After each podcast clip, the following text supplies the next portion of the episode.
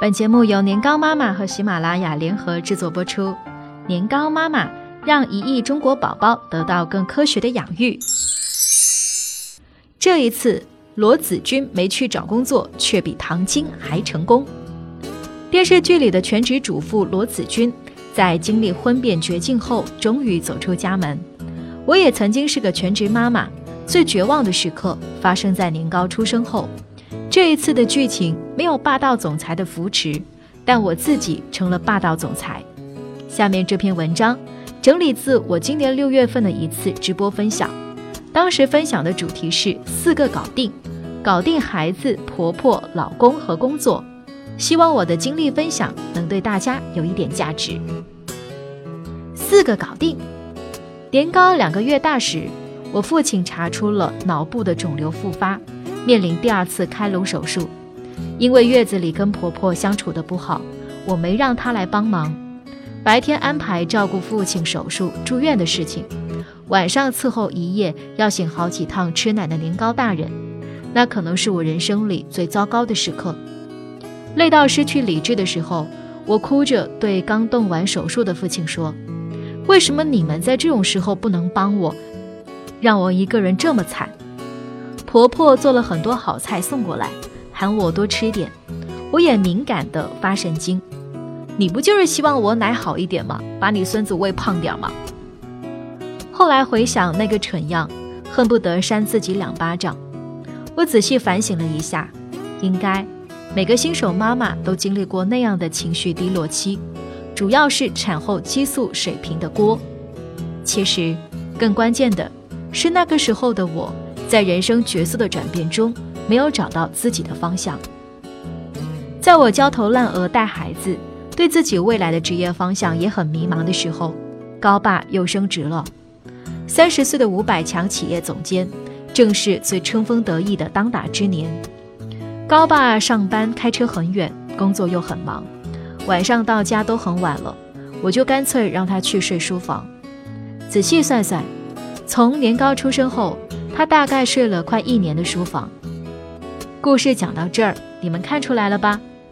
埋怨爹妈，嫌弃婆婆，把老公往外推，这些大家可能都经历过的糟心事儿，我也一样。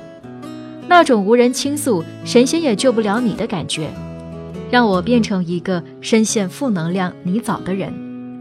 我是怎么走出来的呢？就是因为我开了这个公众号。在妈妈群里，朋友们的鼓励下开始写作。从我着手调整年糕睡眠的学习笔记，到给年糕的第一口辅食，一点一滴的记录，我一下子变得很忙，要趁年糕睡着后拼命看书、查资料、写文章、后台排版。忙成这样，我终于开心起来了，简直是很爽。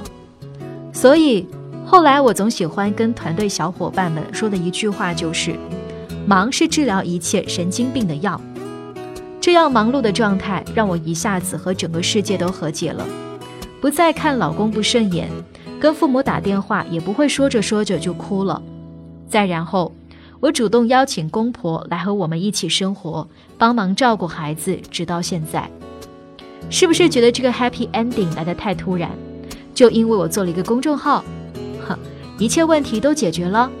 当然没有这么简单。日子是自己过出来的，妈妈必须强大起来，才能成为养育孩子和协调家庭关系的主导者。我强大的源头是想成为一个好妈妈，想成为一个不错的自己，想做一些有意思的事情。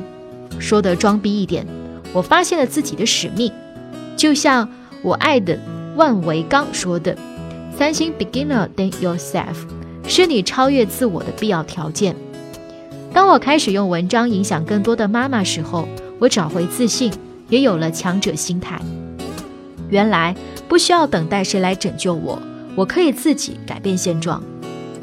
在一地鸡毛的家庭矛盾面前，心态上的变化比什么都重要。隔代育儿的争执，每家都有，我也要花很多时间去说服年糕奶奶，小孩子是不用吃盐的。我们俩也会为了孩子从托班回来能不能先吃个雪糕争论。搞定婆婆这件事，就是在以为孩子好的前提下，日复一日的磨合沟通。秘籍也有，要改善和婆婆的关系，有两件事是很实际，可以马上去做的。舍得给婆婆花一点钱，老一辈节省惯了，你可以给她买一些能改善生活感受的好东西，比如一把电动牙刷，一双好一点的鞋。婆婆会一边叨叨说花这钱干嘛，转头就出门炫耀这是我媳妇儿给我买的。只要你给自己妈妈买东西的时候，也能给婆婆一样买一份，我相信家庭关系就差不多那里去了。嘴甜一点。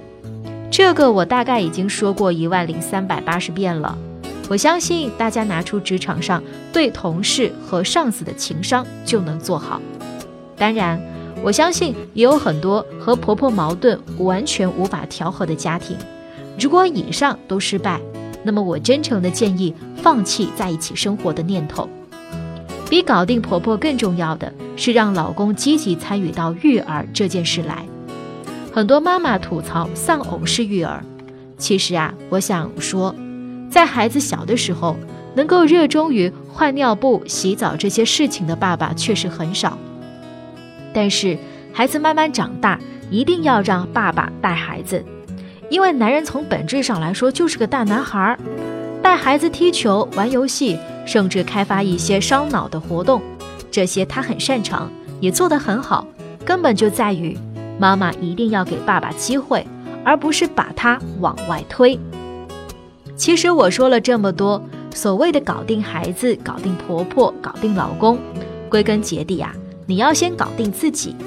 因为没有一份感情是靠恋爱时的激情就能够永久支撑的，也没有哪个婆婆是靠我们买了一双鞋或者说几句好话就能搞定的。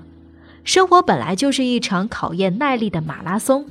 只有让自己变强大，你才有力气跑下去。更多精彩内容，欢迎关注微信公众号“年糕妈妈”。